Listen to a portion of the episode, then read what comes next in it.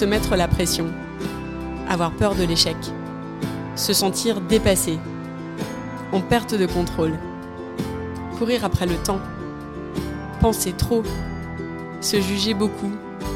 Le perfectionnisme est un piège.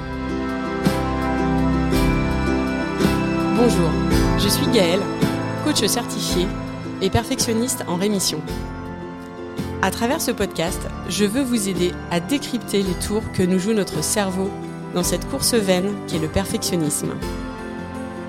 Ce podcast est publié un vendredi sur deux et disponible sur toutes les plateformes d'écoute. Bonne écoute et bienvenue sur Génération Perfectionniste.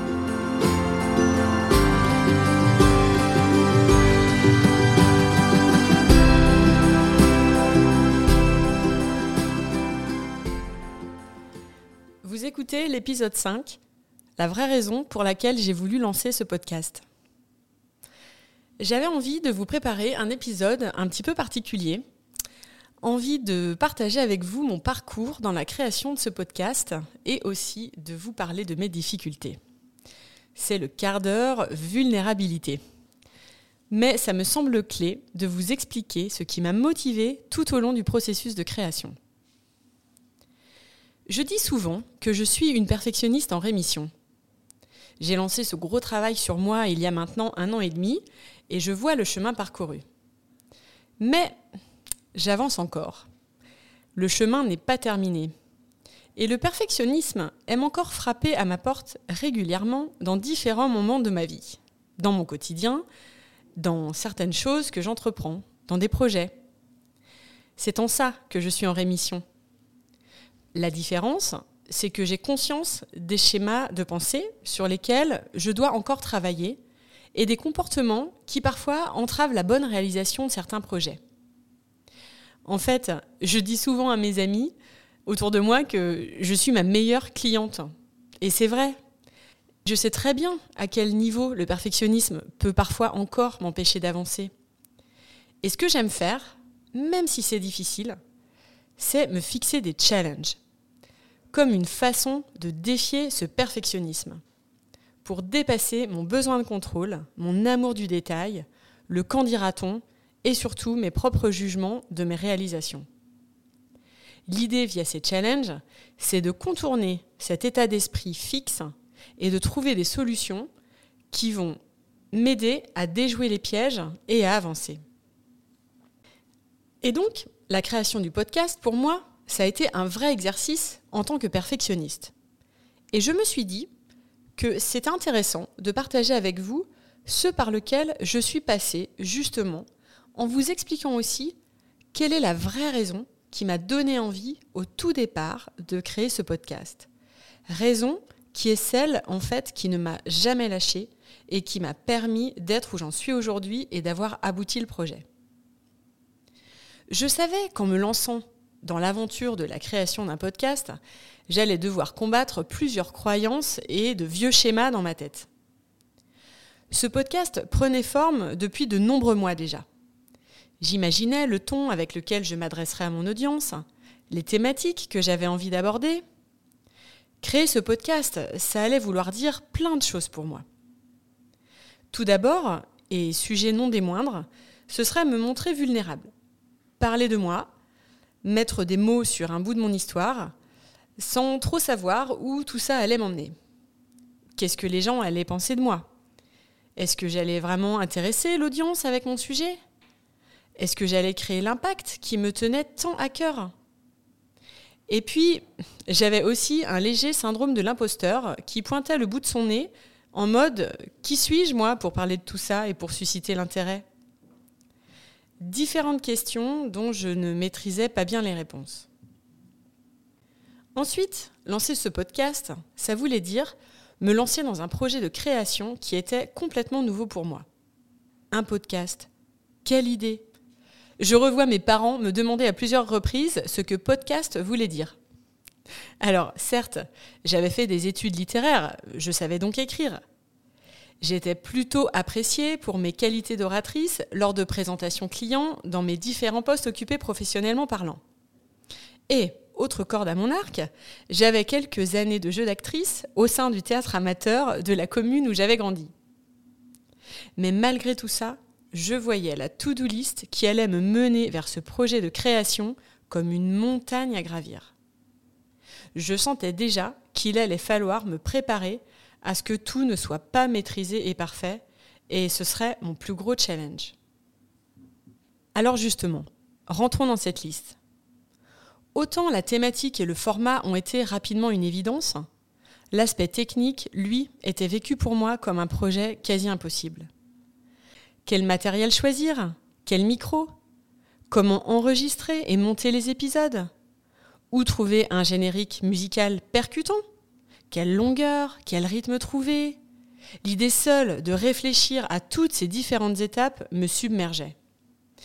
Et puis, j'avais cette tendance à vouloir maîtriser chaque chose, chaque petit détail. Je suis sortie de ma zone de confort en allant chercher de l'aide auprès d'amis dont le soutien a été incroyablement précieux. Je les salue, ils se reconnaîtront. Il y avait toute la partie branding et marketing autour du sujet, qui me souciait aussi pas mal. À plusieurs reprises, j'ai hésité sur le deadline de lancement. Je me suis posé des questions sur le nom pour lequel j'ai fait différents allers-retours, euh, sur le ton précis aussi que je voulais donner. Mais finalement, sans jamais lâcher cette envie de vouloir justement dépasser tout ça. J'essayais de me dire, ben en fait, c'est justement tout ça que tu vas vivre et traverser. Ça ne sera pas parfait.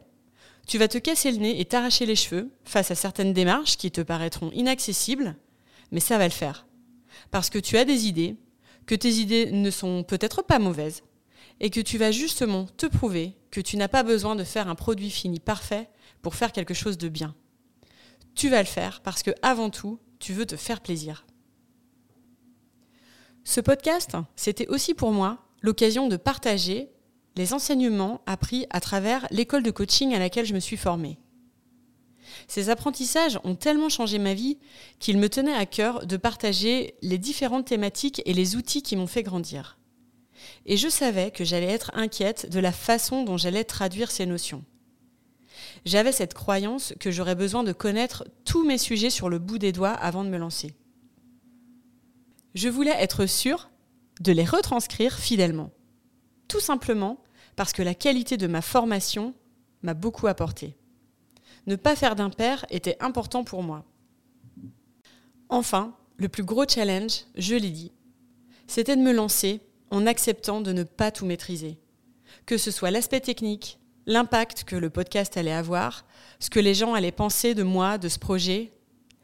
Et finalement, mon défi, la vraie raison qui m'a nourri pendant toute la préparation de ce projet, c'était d'être prête à essayer, à tester et à passer par toutes les couleurs émotionnelles comme une expérience que je m'engageais à vivre. Une expérience que je voulais traverser sans être certaine que ce projet serait une réussite. Quand on est perfectionniste, on veut tellement être sûr que tout soit bordé au détail près, que tout soit carré, par peur du jugement surtout et de l'échec.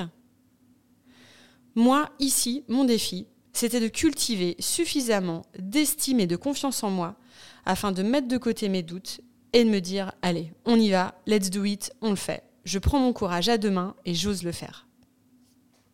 Et ce qui est extraordinaire en fait, c'est qu'on se lance sans être sûr d'avoir totalement confiance. Et c'est ça qui donne confiance par la suite.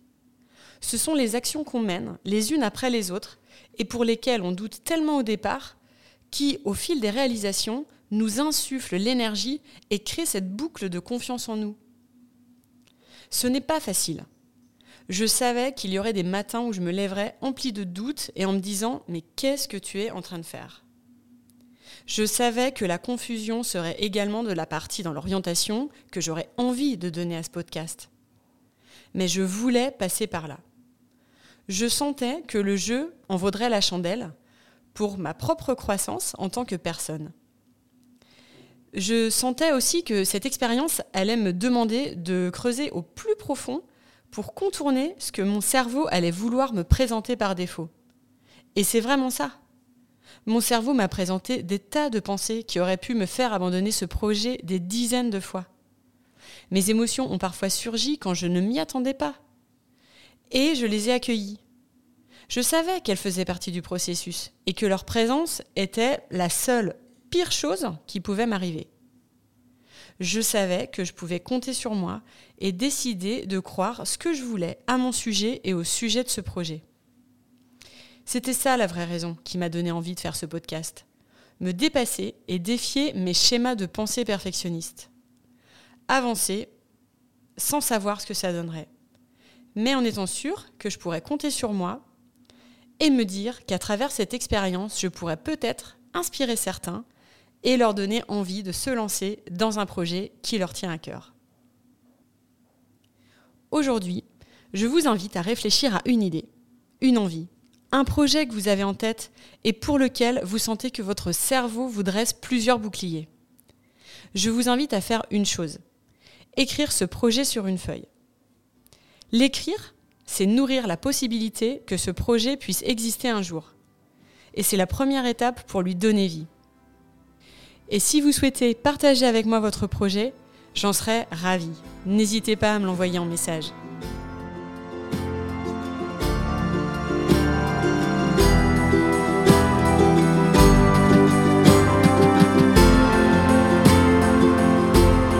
J'espère que cet épisode vous a plu. Si c'est le cas, je vous invite à le partager autour de vous, à me laisser un commentaire ou un avis. Un avis 5 étoiles, c'est ce qui permettra de toucher et d'aider un plus grand nombre. Et ce sera vraiment un soutien très précieux que vous pourrez m'apporter dans ce projet. Vous trouverez tous les éléments dont je parle dans les notes de l'épisode. Vous pouvez également me suivre sur Instagram, sur le compte Génération Perfectionniste. Enfin, si vous avez le sentiment que le perfectionnisme prend trop de place et qu'il vous éloigne de la vie à laquelle vous aspirez vraiment, le coaching peut répondre à ce besoin. Vous pouvez me contacter et je me ferai un plaisir de vous aider. Je vous dis à très vite pour un nouvel épisode.